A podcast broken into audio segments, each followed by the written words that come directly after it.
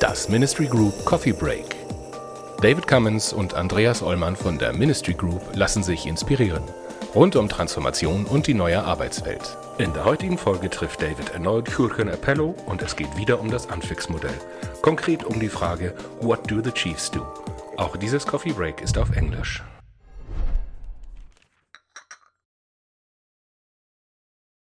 I say, let's take the pain of telling managers where they should go. You go over here, you stay out over there. Uh, that is a little bit more difficult, but it is fair and it makes the rest a lot easier.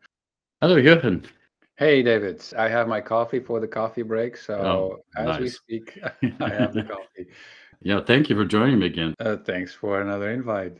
Last time, the last time we had a coffee break, you gave us an introduction to new model, the Unfix model, uh, as a model for structures and uh, for versatile organization. You now have a website quite detailed on all the components uh, that make up the the Unfix model, and quite a few articles that really going into the differences of uh, Unfix to the different uh, other models like uh, Holacracy, SAFe, uh, the Spotify model. How many do you have right now?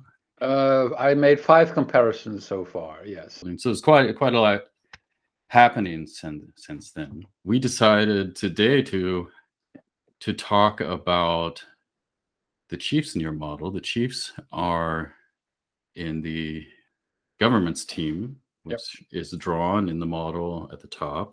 I think you said the first five questions you got were uh, all about the chiefs, with Yep. questions like, "Well, what do they do?" Exactly. it, seems, it seems to push some buttons here, but maybe I'll just pass it on to you and say, well, well what's up with the Chiefs? For sure. Well, um, I think that sort of uh, proves the need for for uh, having a place for management. People asking, what are they going to do? Because this is not really covered in in the scaled agile framework or a large scale Scrum or team topologies or many of the other models out there. Intentionally, I must add because um, they they have a scope with their models, with their frameworks, with just product creation, and they say, well, managers should be kept out, um, and and they leave it undefined, also for marketing reasons, um, I think.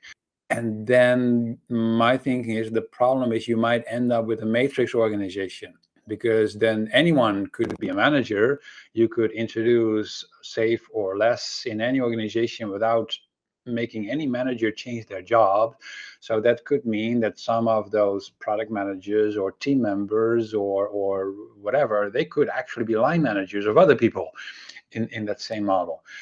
I forbid that intentionally with with unfix. I say no, we have to explain to managers where they go.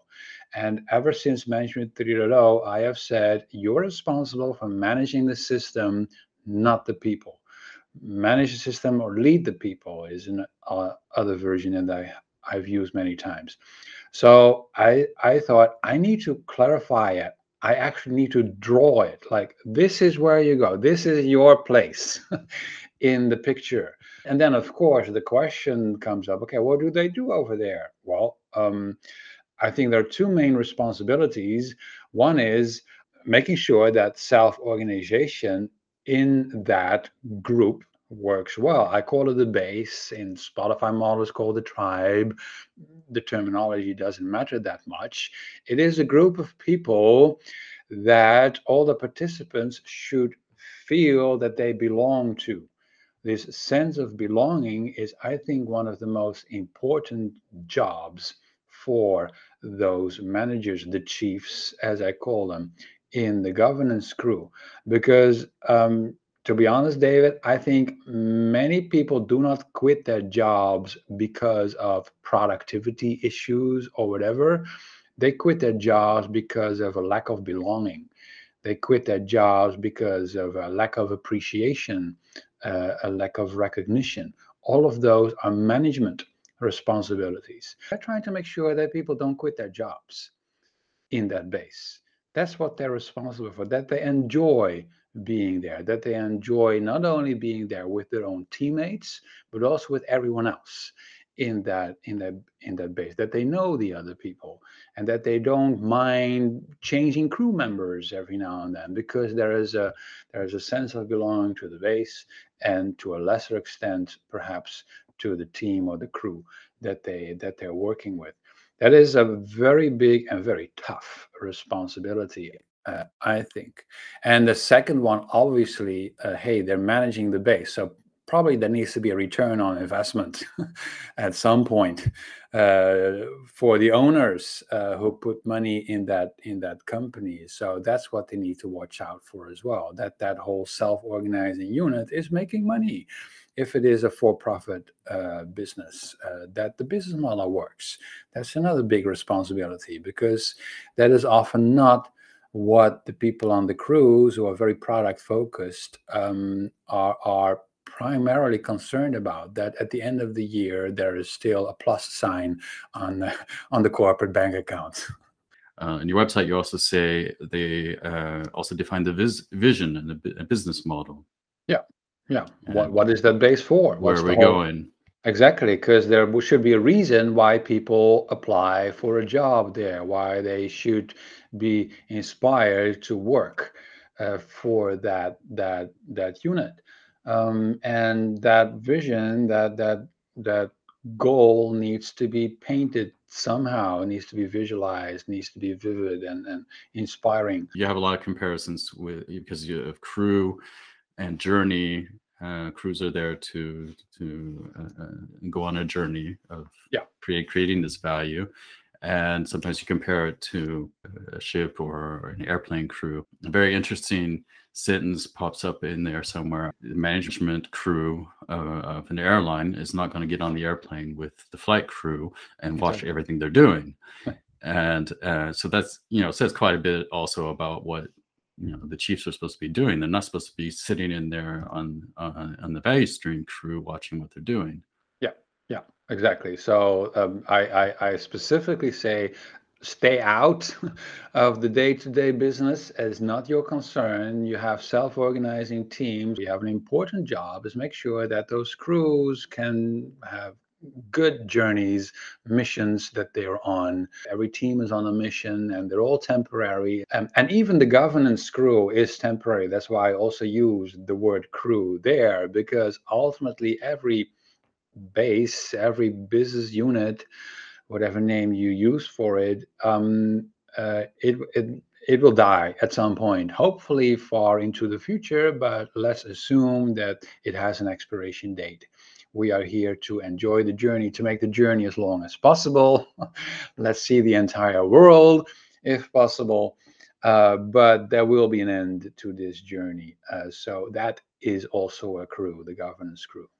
Now, if you if you look at the model without knowing what's behind it, then you might come to automatic judgments. Oh, that's just old systems again. You explicitly say it's uh, the best performing crews are to a large extent self-organizing and autonomous. Yeah. This is a, uh, an important part, I think, and it's where a lot of difficulty is between balancing managing and uh, aut- autonomy. You know, the automatic assumptions if if they're self-organizing, they don't need any. We don't need any kind of management, you know, which yeah. I can say is from experience is, is is not true.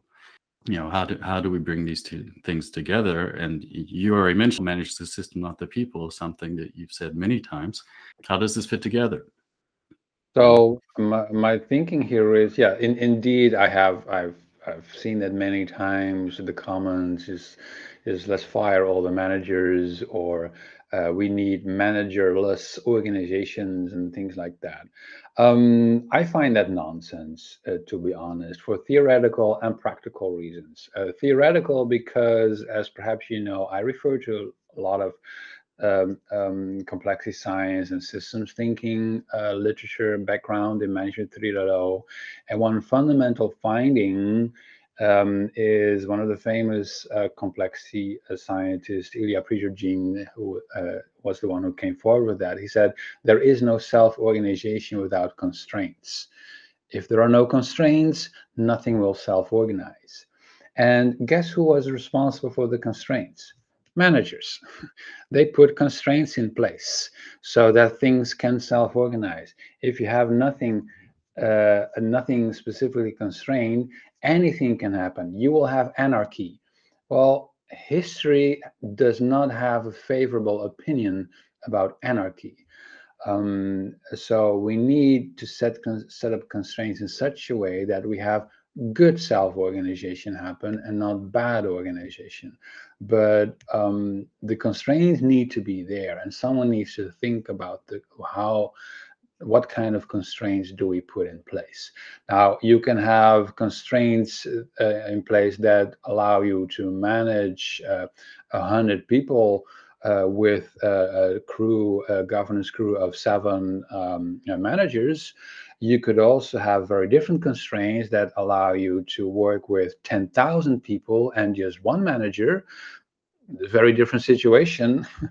Uh, yes but ultimately someone will set up the constraints for the self-organizing uh, system and also for a practical reason uh, not only uh, does it not work uh, without constraints it also doesn't sell because all those businesses out there they're usually for profit they have shareholders those shareholders appoint boards of directors and those board of directors decide on who is a ceo there's one person, one wringable neck, as they call it. That is the manager. You have that person whether you want it or not. You cannot just say, hey, we have this self organizing system. We don't have a CEO. The shareholders are not very interested in that story. They want one person to hold accountable. And that person will decide do I want to do this all by myself? Or do I need a team around me to co-manage this thing that we call a business. Then you have a governance crew. So whatever you do, um, the self-organization is a fantastic thing, but you need to put constraints in place. The you will need one or a couple of managers to define how that business is going to work. And yes, you can delegate a lot, so that you could have a very high ratio of of of, of workers to managers. That depends on what kind of constraints you uh, you have. I, I leave that open to to to you. I mean, I have been at at Haier, for example, uh, in China, where I did the Management 3.0 course actually, um, and I spoke with the CEO, Mr. Zhang, who wrote the foreword for the Chinese translation of my book. And Haier is famous for basically having 3,000 bases.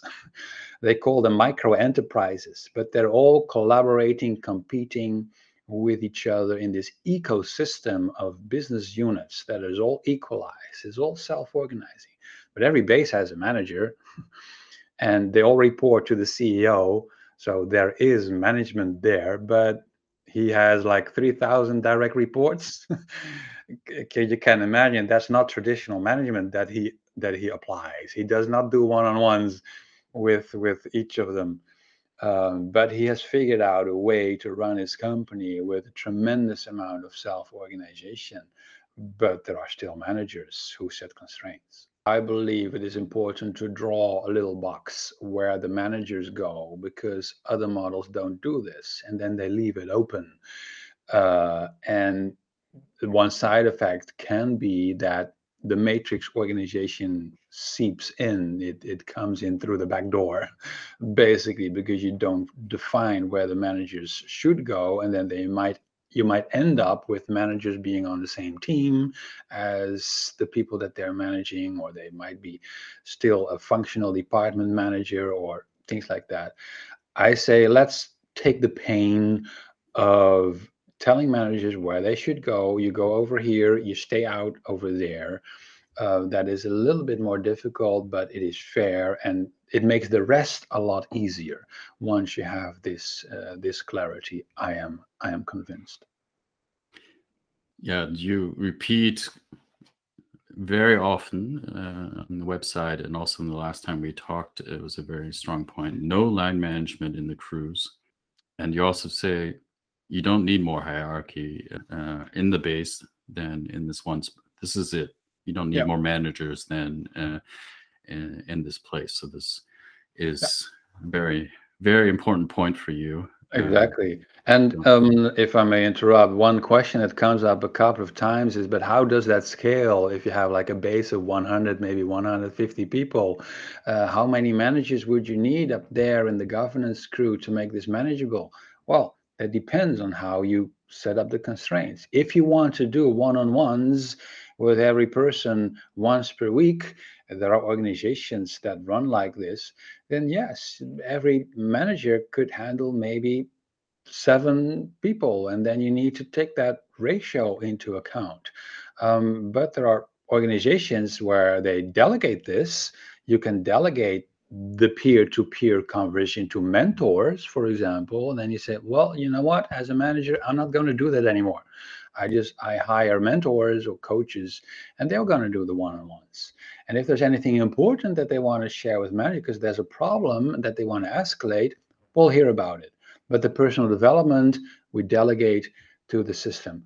Well, suddenly you've solved a bottleneck, you have you have cut a dependency, and you've become more scalable. Well, you can do that with almost everything. You can do that with salaries, for example. Um, yeah, in traditional organizations, managers decide per person how much they're going to earn. Well, there are other companies that have salary formulas. I have described that concept also in Managing for Happiness.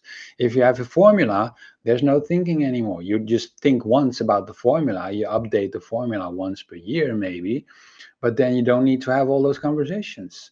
So for all these responsibilities, you can think, okay, how can I make this more scalable by delegating it uh, to other parts in the system, and and then you can scale things up tremendously. I'm I'm sure. I see. We could talk uh, for hours and hours about these topics. Sure, there will be other coffees. Thanks for that chat, David. Thank you.